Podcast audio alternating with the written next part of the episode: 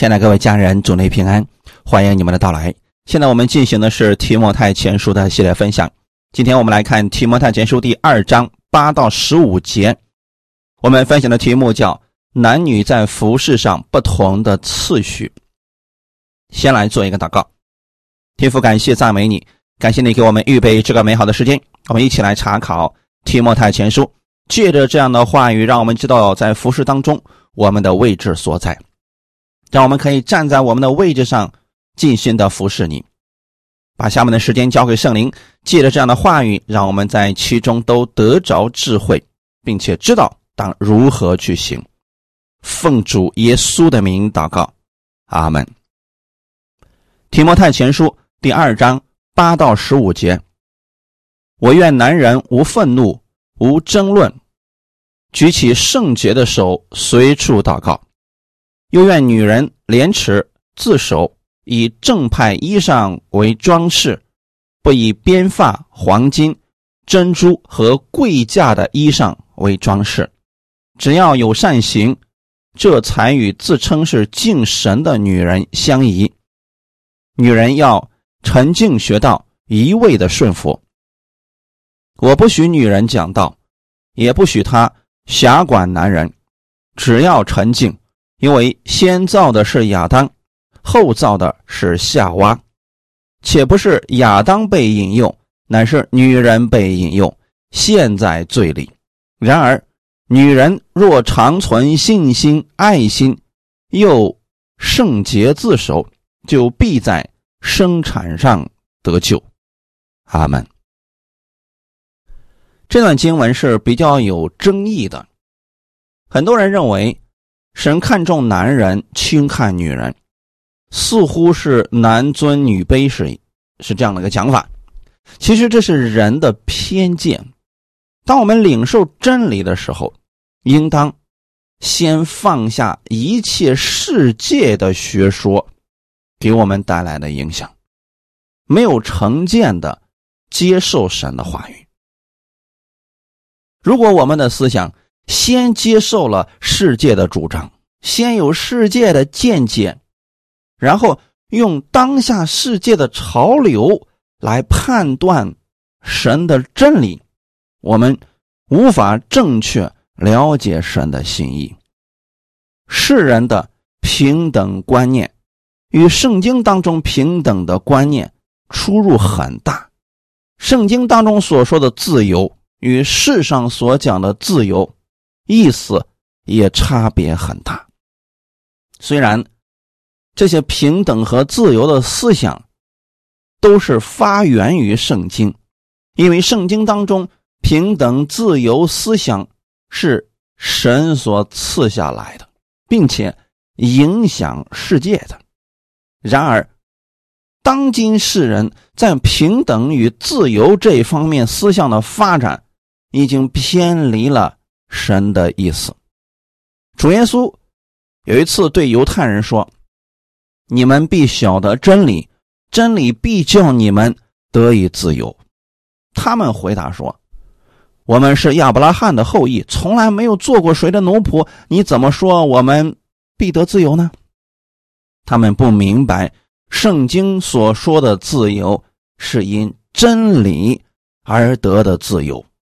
也是从最终得释放的自由，所以耶稣回答说：“我实实在在的告诉你们，所有犯罪的，就是罪的奴仆。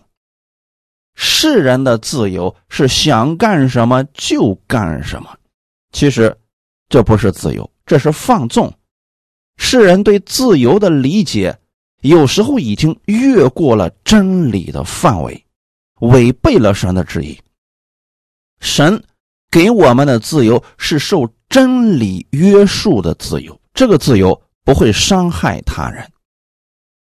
世上的平等与圣经的平等也是不相同的。圣经指出，在耶稣基督里，我们的身份是平等的。信徒都是因着主耶稣的恩典得救，都有相同的地位，都是神的儿子。也都接受了同样的灵圣灵，并不分犹太人、希腊人，不分男女老幼，按着这属灵的身份，我们是相等的。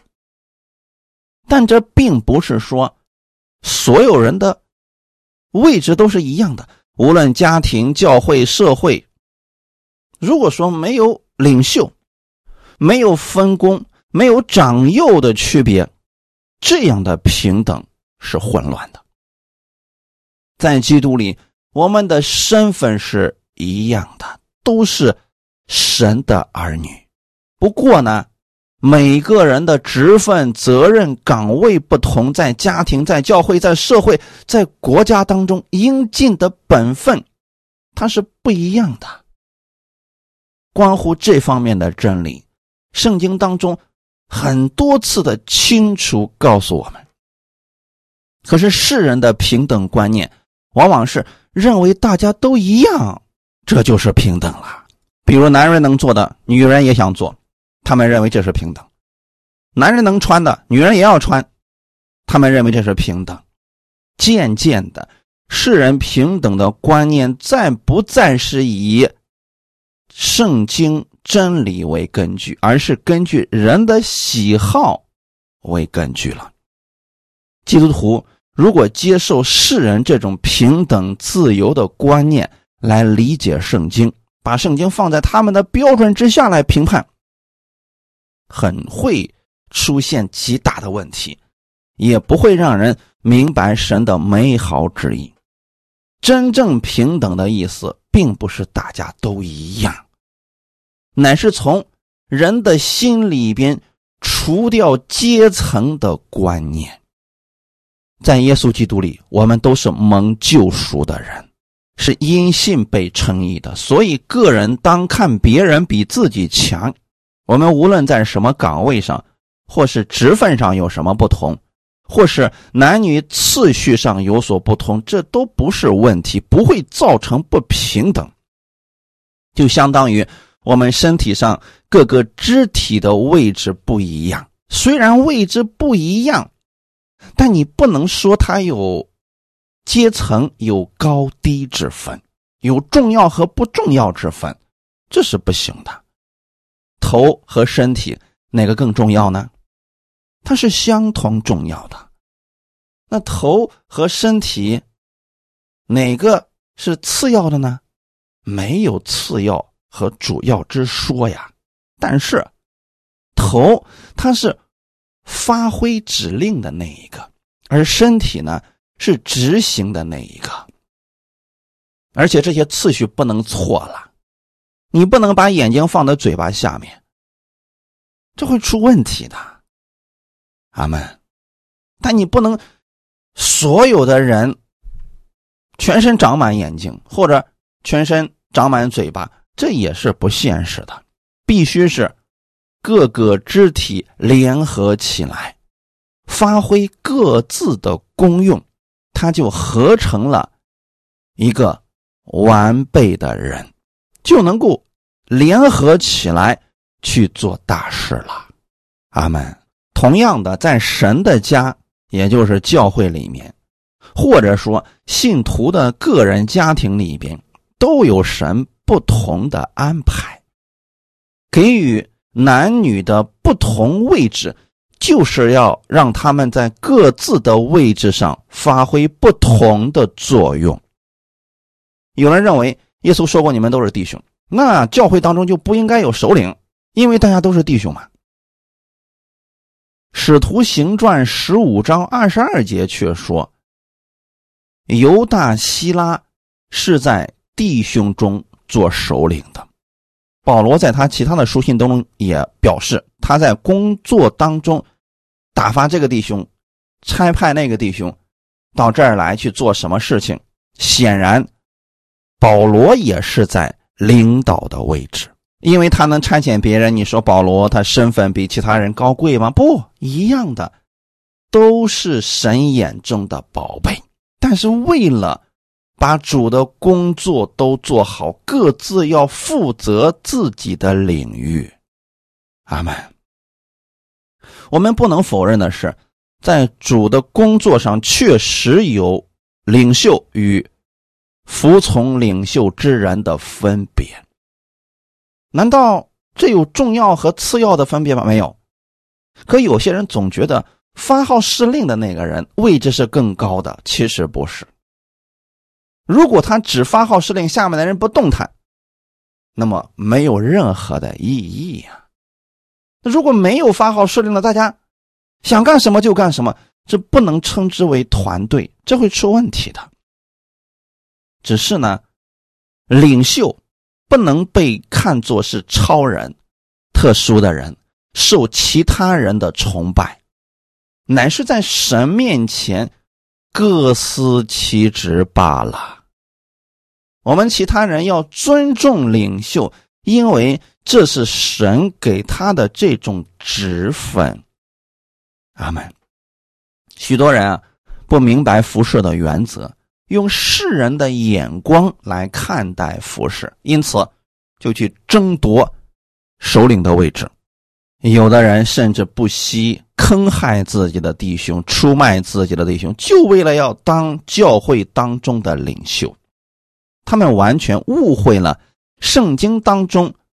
做首领的含义，耶稣说过：“你们中间谁愿为大，就必做你们的用人；谁愿为首，就必做你们的仆人。”这句话语的意思是什么呢？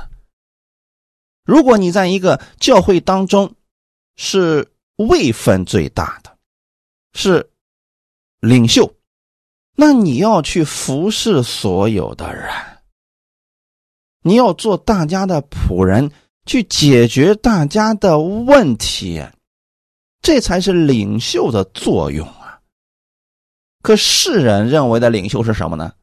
就坐那儿动动嘴皮子，让其他人干活，他什么都不干，只顾享受，这是不对的。这样的观念不该进入教会当中来。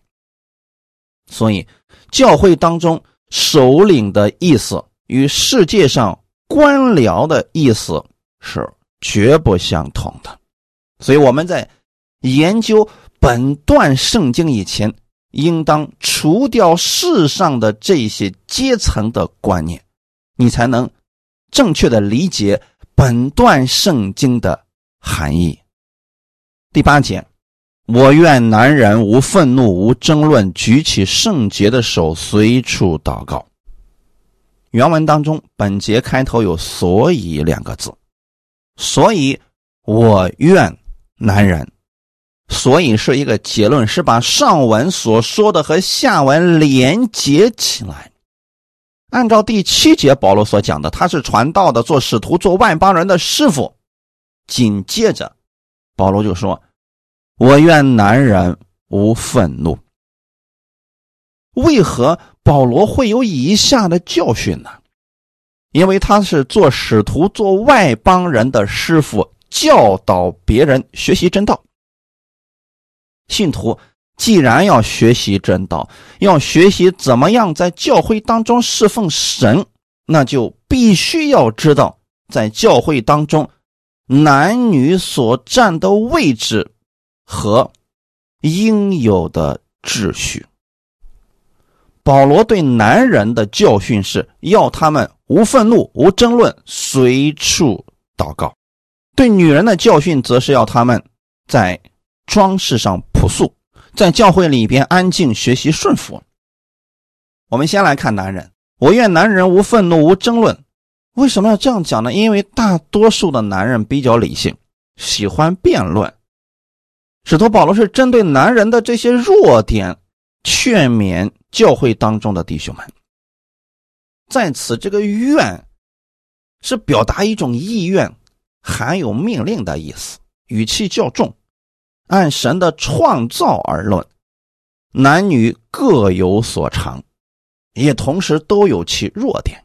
所以圣经里边告诉我们，让我们去改变的，都是按着男女之弱点提醒我们，并无偏袒之处。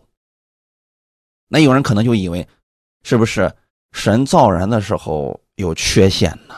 其实不是，因为在亚当和夏娃没有犯罪之前，他们是没有这些问题的。当他们犯罪之后，各样的问题都暴露出来了，所以这个时候啊，是需要相互扶持的。看看保罗对男人的第一个劝勉：“我愿男人无愤怒。”愤怒这个词在圣经的括号里边就提到，说是疑惑。男人在信仰方面比较疑惑，有很多事情他非得搞明白了不行，理性比较重嘛。而女人在这方面，比起男人更容易相信。而女人的疑心在哪里呢？是对人的方面，她信不过男人，啊，也信不过女人，特别容易有一点疑问就心生嫉妒、猜忌。但对神方面，女人往往比男人更容易相信。这就是为什么教会当中女孩子比较多的原因了。男人对神的事情，他有一个固定的思维，就是想要先理解，理解了才肯相信。但对属灵的事情，其实很多时候我们无法理解的，说不明白。你只有信了以后，你才能明白的。所以，保罗在这儿要求男人不要有疑惑的心。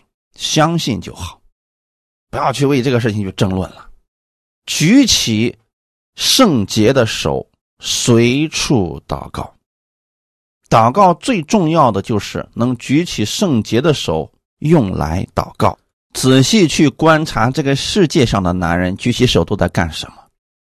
指点江山，指挥他人。可是保罗在这儿要求男人们。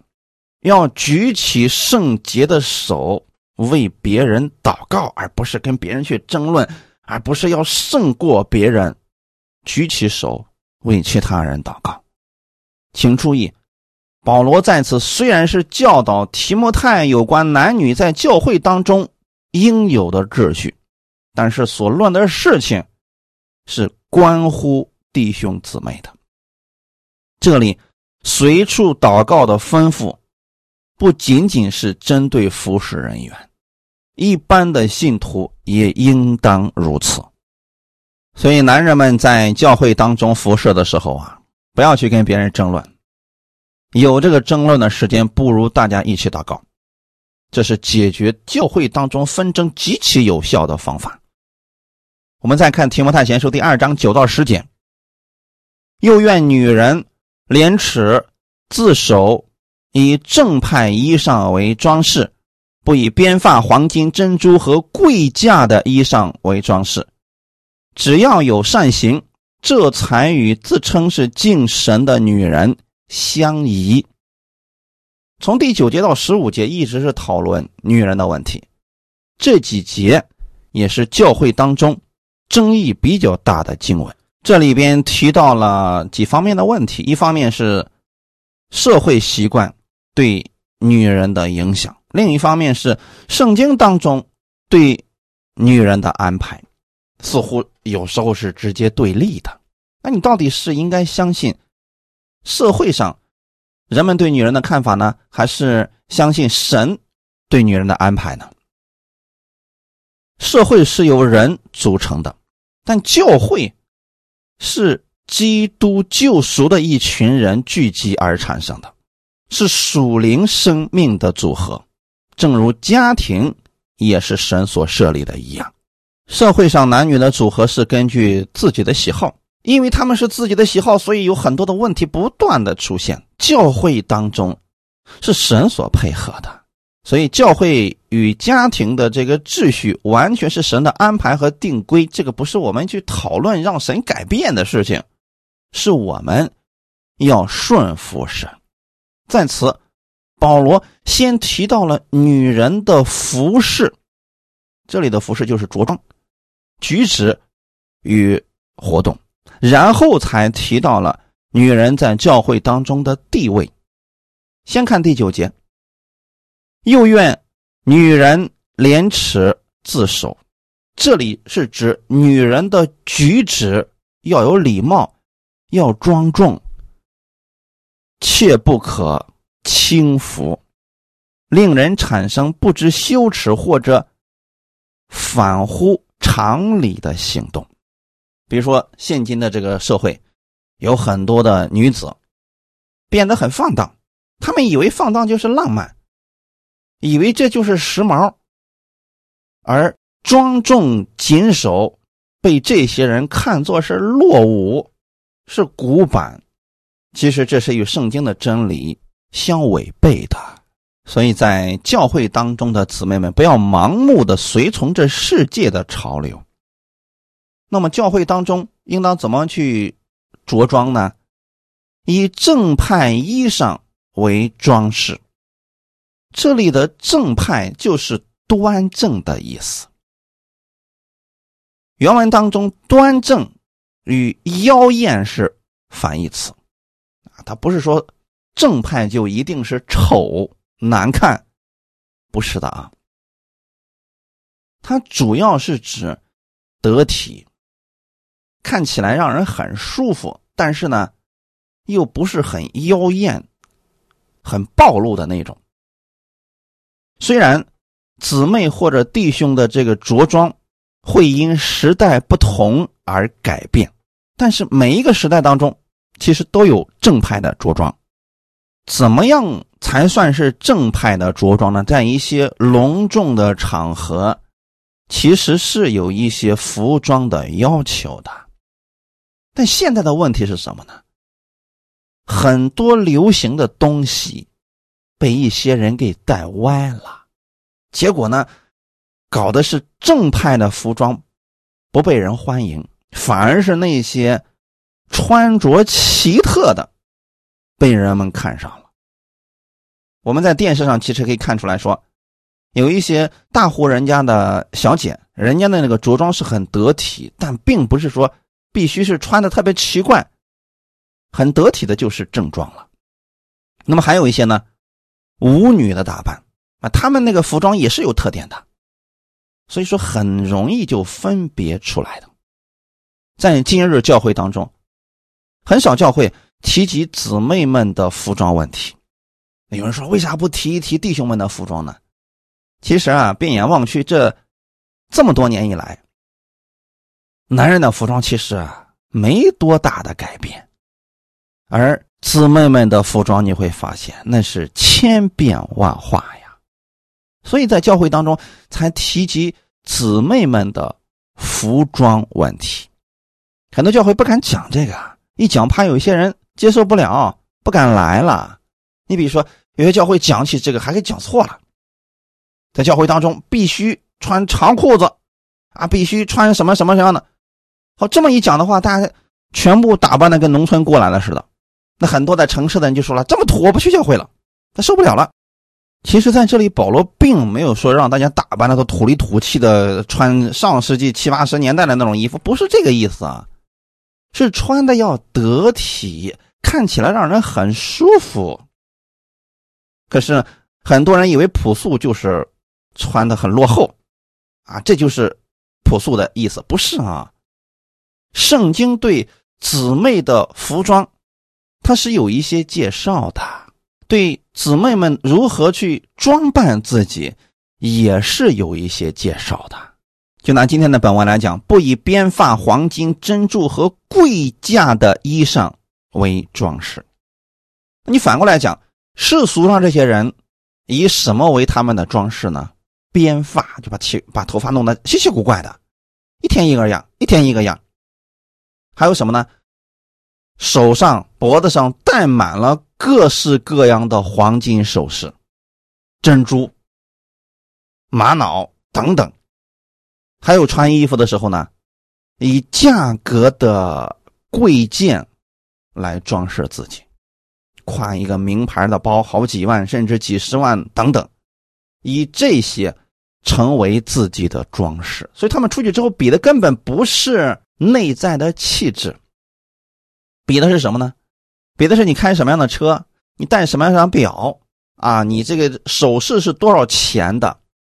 这是世俗人的装饰，而在这里，神要强调的是，不要以这些价格高低为你的装饰。只要是做的得体就可以了。哈利路亚！不能说我穿那个衣服很贵，那我就比别人高一等，不是这样的。看你到底是不是端正得体的，根本不是靠外面的这些服装，阿门，而是看你内在所透露出来的那种气质到底是什么。几年前在街上走的时候，迎面过来一个小姑娘，长得很漂亮啊，穿的衣服也相当的贵。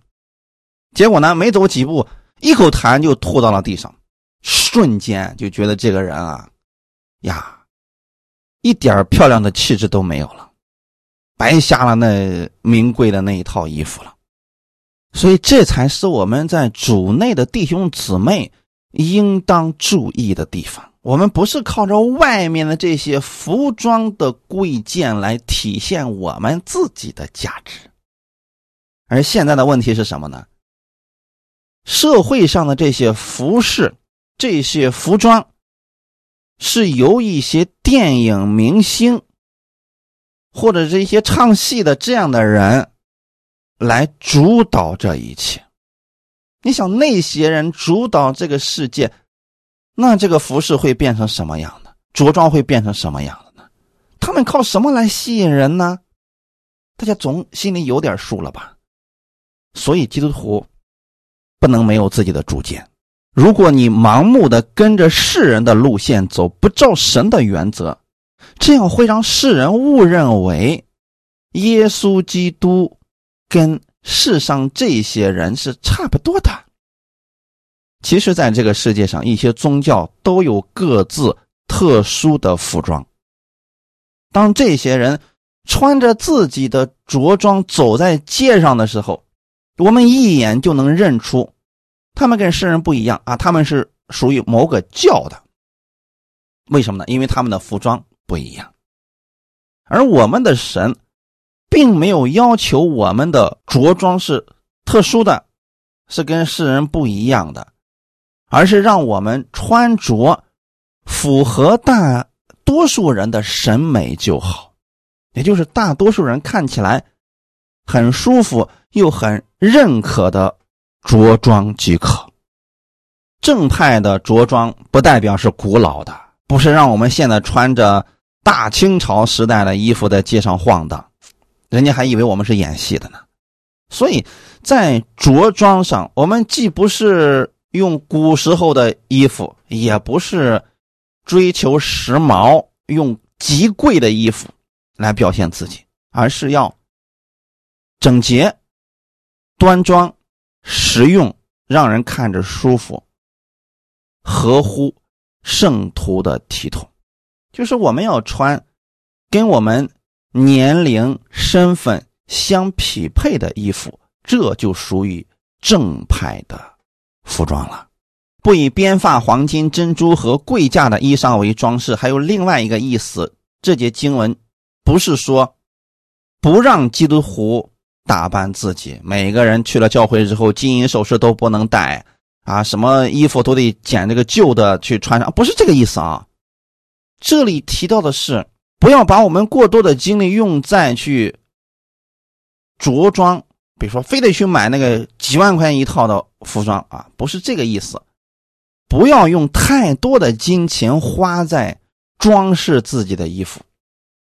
世人常常是用这些来显露自己的体态，炫耀自己的地位，为了要引人注目。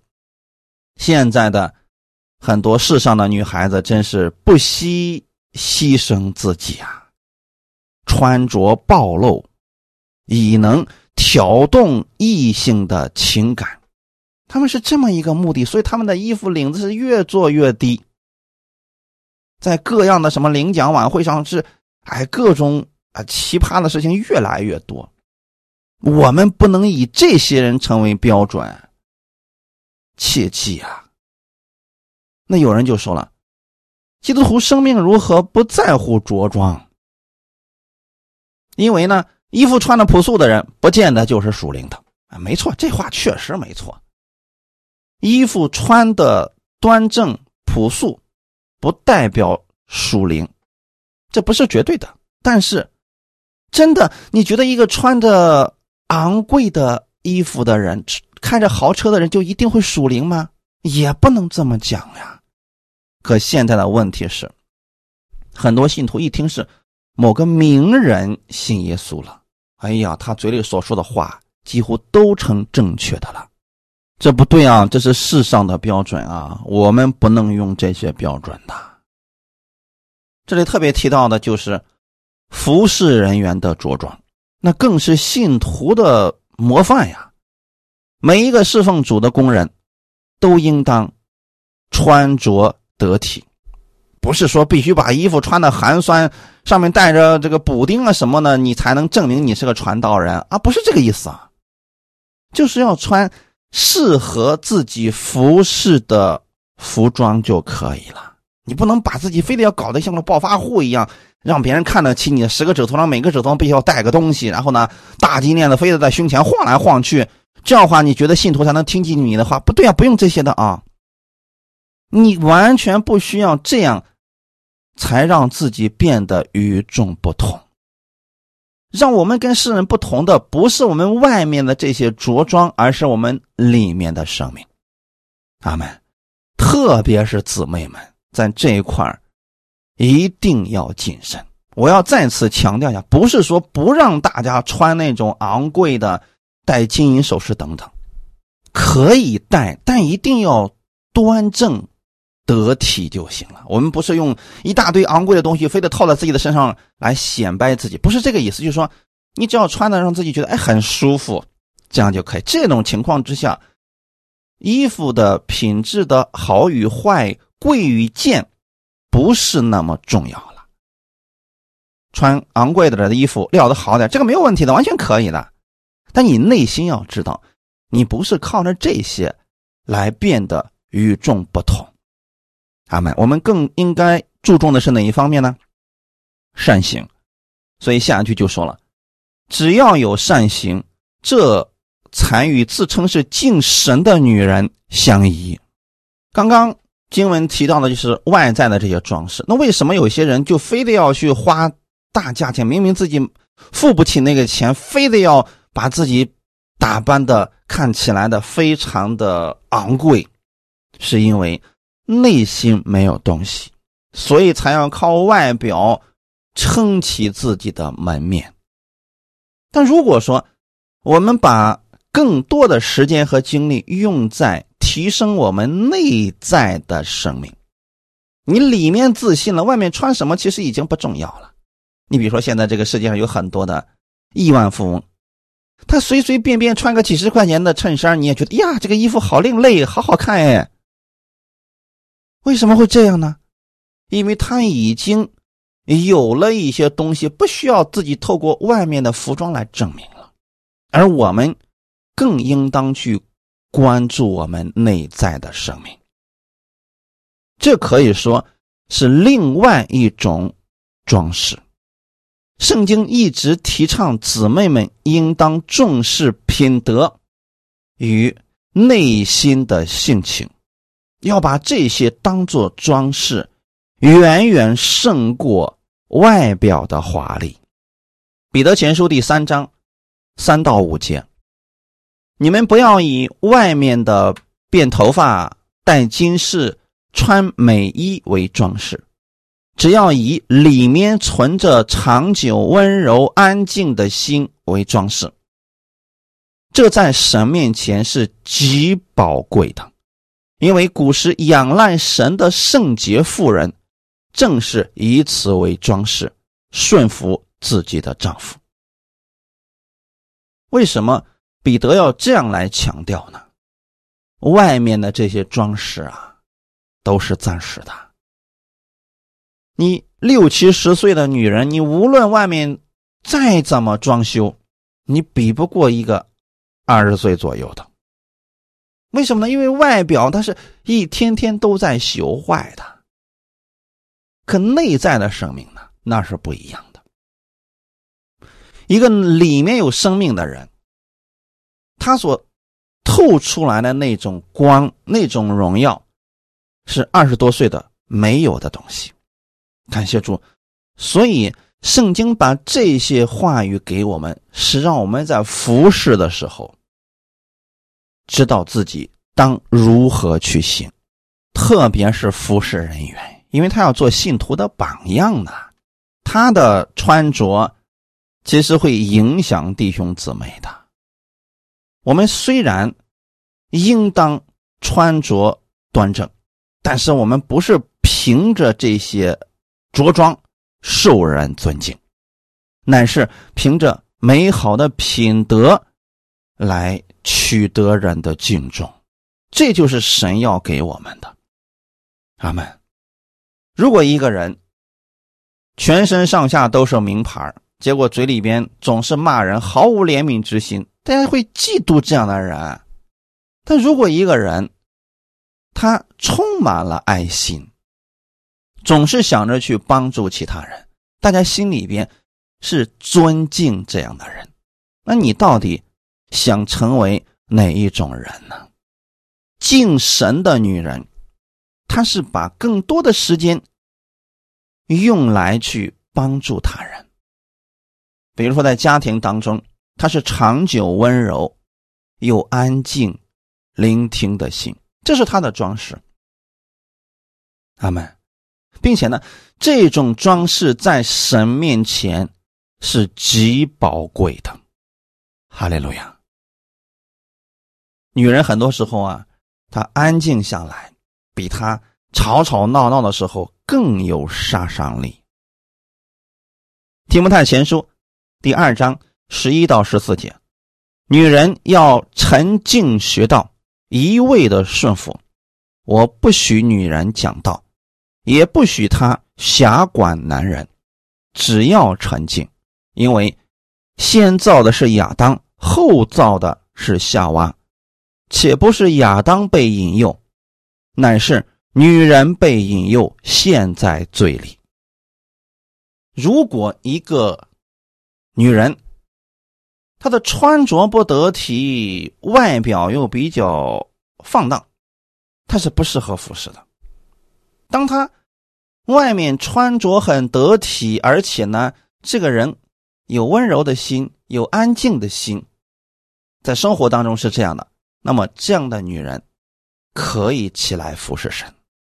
这就是为什么保罗先强调女人在众人面前、在家庭当中是什么样子，然后才提到了关于教会当中服侍的样子。我们再来看一下，为什么保罗在这段经文当中要提到女人沉静学道，一味的顺服，不许女人讲道，也不许她辖管男人呢？似乎女人在教会当中。只需要不说话就可以了。其实啊，这是关乎举止活动方面的服饰，是与当时社会习惯有关。一定要切记啊！保罗说这段话语是根据当时的社会背景有关的。使徒时代的那个社会，对于妇女。在公众场合说话或者表现的十分活跃，在那个年代，人们都以为是可耻的，因为当时的女人都是蒙着头的，就头上戴着帕子的。但有一些女人是不蒙头的，那是什么样的人呢？妓女。耶稣基督传道在这个世界上的时候，后来。让男女在地位上平等了。耶稣没来之前，女人就算是男人的一件物品是一样的。所以你们看新约圣经当中，很多次的时候，他统计人数都不计算女人在内的。旧约里边根本女人出现的次数都是极少的，那就是因为当时的社会把女人的地位给压得很低。但这不是神做的啊，在神的眼中。男女在地位上是平等的，可是呢，人把人分成了三六九等。耶稣基督来了，恢复了男女平等的地位，在神看来，男女都是一样的被他所爱。后来呢，在新约的教会当中，女的可以和男的一起在教会中敬拜神，这让姊妹们感到很新奇、很兴奋，以至于说啊，有些女人忘乎所以，以为既然男女平等，那我就可以像男人一样公开说话，或者在教会聚会当中听到有一些不明白的时候，马上起来就开始发问。至于传道人在台上讲什么，他们不在乎了。台上在讲，他们在台下聊天，不断的说话，导致教会秩序一片混乱。详细的你们可以听听我讲的《哥林多前后书》系列，你们就明白了。基督徒，我们也是需要有次序的，没有次序，这不就乱套了吗？虽然说在基督里边男女是平等的，可是我们仍然生活在这个世界上，我们要顾及一下这个当代人的接受能力呀。在那个特殊的时期，因为福音才刚刚开始，很多人的观念都没有被更新呢。你这个时候好，你不顾。当时社会人的认知能力，比如说，女人从此以后不戴头套了，不蒙头了啊，就在街上抛头露面，大声说话。那么，其他的不认识神的男人和女人就会认为，教会跟那些偶像之所没有任何区别。他们会认为，教会当中出来的这些女人都是妓女。那就麻烦了，他们会认为这些在公共场合随便抛头露面的女人是不知廉耻的。如果忽略当时社会的这种观念，福音就会因此受毁谤。而在教会当中的姊妹们，就会被人看作是放荡轻浮。会出现很多混乱的事情的，所以像这一类的社会习惯，我们应当注意的。在教会当中，大家都明白真理的情况下，我们可以说一些话语；但是出了教会之后，很多的言行举止，我们要适应当下社会上这些人的认知呀。我举个当下的例子啊。你比如说，在教会当中，父亲、女儿，或者父亲、儿子、父母，在一个教会里面聚会，他们可以称为是弟兄姊妹，没错吧？哎，我们在教会当中都能理解什么叫弟兄姊妹。可是出了门以后，如果你当着你邻居的面称你爸为弟兄，那你觉得你的邻居会怎么想呢？哇，这个信了个耶稣，这辈分都乱了吗？可以这样了吗？在当下社会人士的眼中，这就变成有问题的人了。阿门。所以保罗是针对当时的那种情形，不允许妇女在教会当中随便问问题或者随便讲话。况且当时啊，妇女的知识程度普遍比较低。即便他提出问题，你给他解答，他也不一定能听懂。如果随便发问，会影响教会的聚会秩序。所以保罗要他们沉静学道，一味的顺服。如果想要问什么学什么，可以问自己家里的丈夫，就回到家你问自己的丈夫就可以了。但在教会当中，要他们学习安静。是在这个大背景之下。保罗才说了这样的要求，这个要求已经不适用于我们现在这个社会了。阿门。你看，特别是在我们中国，有几个女人在街上是蒙着头的呢？根本就没有嘛。所以这些经文我们在读的时候、理解的时候，一定要看当时的背景。阿门。还有，比如说。保罗不允许女人讲道，这不是禁止的意思，而是说，根据当时社会对女人的这个认知。如果女人不蒙着头就上讲台上讲道，男人们会认为这个女人是不知羞耻的。所以不是不让女人讲道，而是让他们要得体，要做事情合宜，要顾及一下当时社会人的领受能力。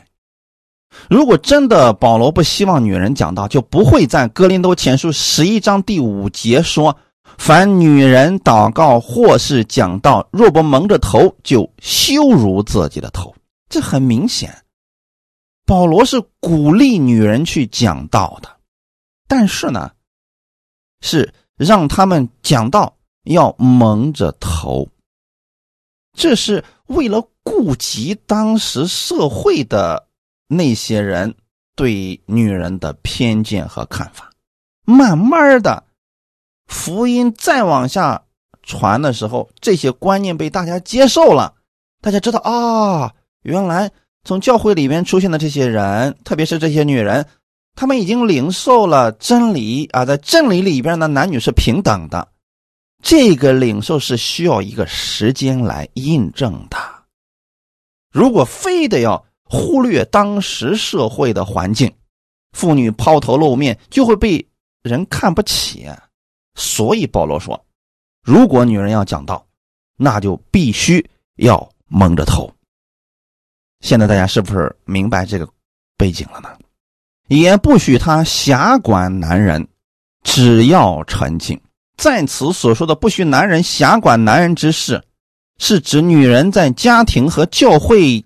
当中的地位来讲的，按照神的创造法则，他给予男女位置是不同的。男人是家庭头，是教会的头，比如说，这个头就是指首领的意思啊。那么教会它不是社会，社会的观点是根据这个世界的潮流，但是教会却是根据圣经的教训。所以一般来讲，一个教会的首领应当让弟兄来做，这就是原因所在了。那有的人说了，我们教会一个弟兄都没有，那这个时候当然姊妹是可以的。你不能明明没有弟兄，或者这个弟兄刚进教会，你非得把他当头，那出问题了，还是很常见的。神对家庭的安排就是丈夫是头，在教会当中就是耶稣基督是头。那么好了，同样的。做教会首领的时候，以男人为主，是这个次序的安，不是说女人不合适，而这是一个次序的安排。哈利路亚。可能有些姊妹听到这儿就不服气了，说凭什么呀？都是男人当头，男人当呃坐的那个重要的位置。其实没有重要不重要啊。再次要强调一下，男女在地位上是平等的。保罗也知道大家的这些担心和原因。所以他就解释一下为什么不许女人管辖男人，因为创造的次序就是男人在先，女人在后，而神是按照创造之计划给予了男女不同的才能，这就是让他们在家庭当中各司其职，互相帮助，谁都离不了谁，没有重要和次要之分，只是次序不一样。教会当中也是这样的呀，没有一个教会当中的服饰位置是不重要的，啊，都是重要的。你说在台上讲道的牧师和在教会里边做清洁的，哪个更重要的呢？相当的都是重要的呀。如果教会里面没有人打扫卫生，那大家一进去就跟垃圾场一样，在里边怎么去聚会呀？这很明显也不可以的呀。所以说，服饰的位置没有高低。重要次要之分，只是在不同的位置上，我们需要尽心的去服侍神，相互合作。哈利路亚！保罗用了先和后来说明男女次序的不同，但绝非是地位的高低。今天有不少姊妹们认为，在家做全职太太。就天天看个孩子做个饭，这就地位低下，不如男人了啊！这个不对呀，这是不了解神的心意。男人在外打拼，无论得了什么，它都属于女人的，都有女人的份儿啊。那女人要做的是什么呢？照顾好家人和孩子，这就可以了。这就是分工不同，但绝不意味着身份的高低，也没有重要和不重要的分别。我要多次强调这个，希望姊妹们能够正确的理解。你看，这个婚姻法里面不也规定了吗？啊，这个婚内男人不管挣了多少钱，那么都有女人的一半呀。这就是原因所在了呀。他没有身份高低的。那这样讲的话，女人在家里面这些事情是不是就变得很有意义呢？这就是分工不同。按照起初造女人的这个原则来讲，它的作用就是帮助男人，绝不是为了辖管男人。一旦这个位置发生错误了，这就麻烦了。今天很多姊妹们想当女强人，但你仔细去观察那些女强人，有多少苦是她一直承受不了的呢？有很多事情，只要把次序摆正了，无论是男的是女的，他都会得心应手，而且呢，都会在其中享受神的祝福。但如果把位置调转过来，很累的，非常的累的。就这男女创造的时候次序的不同，女人更善于做帮助者，细心观察，也许说一些温柔的话语啊，男人就充满了力量啊，继续冲向前线了。但是真的有些事情让女人去做，她会很累很累，而且遇到的拦阻比男人要大得多呀。这个不是潮流所能改变的，这是神给男女不同的分工。时代无论再过多少年，男人他不可能代替女人去生儿养女，你生不了这个事情，他做不到的。阿门。你也不能非得要让之后的男人都变得像女人一样温柔可爱，然后呢？说话那么细声细语的，你会发现这样的人越来的越被人看作是不正常的了。虽然说社会上已经出现这样的人，但我们始终认为这是不正常的。弟兄姊妹，要再次强调一下，在神面前，亚当与夏娃并无身份高低之别，只有先后次序的分别。十四节是用了一个例子来说明为什么次序不能变了。夏娃失败的例子足以说明，女人未守住自己的位置。她在遇到魔鬼引诱她的时候，没有学会先去问自己的丈夫，而是自作主张出头，结果导致。夫妻双双被引诱，进入了失败。使徒保罗是想通过这一件失败的例子，来说明：如果男女双方不服从神所安排的位置，不尽心的做好自己的本分，就会遭遇失败。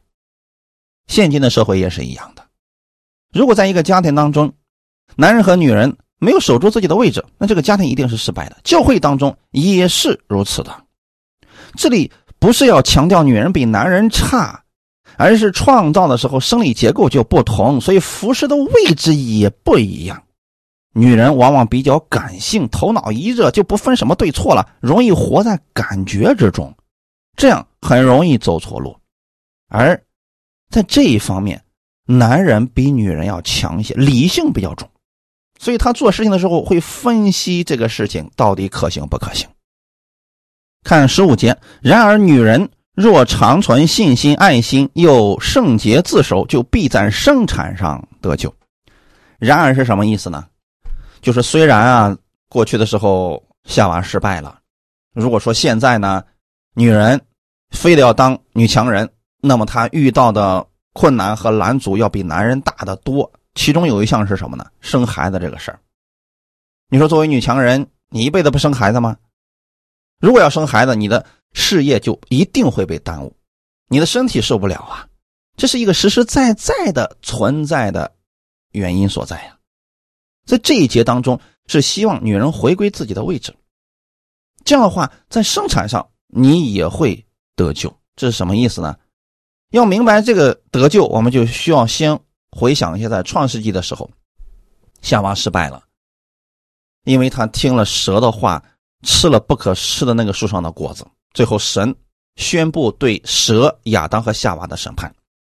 在这其中，就包括了对女人的审判，是我必多多加增你怀胎的苦楚，你生产儿女必多受苦楚，你必恋慕你丈夫。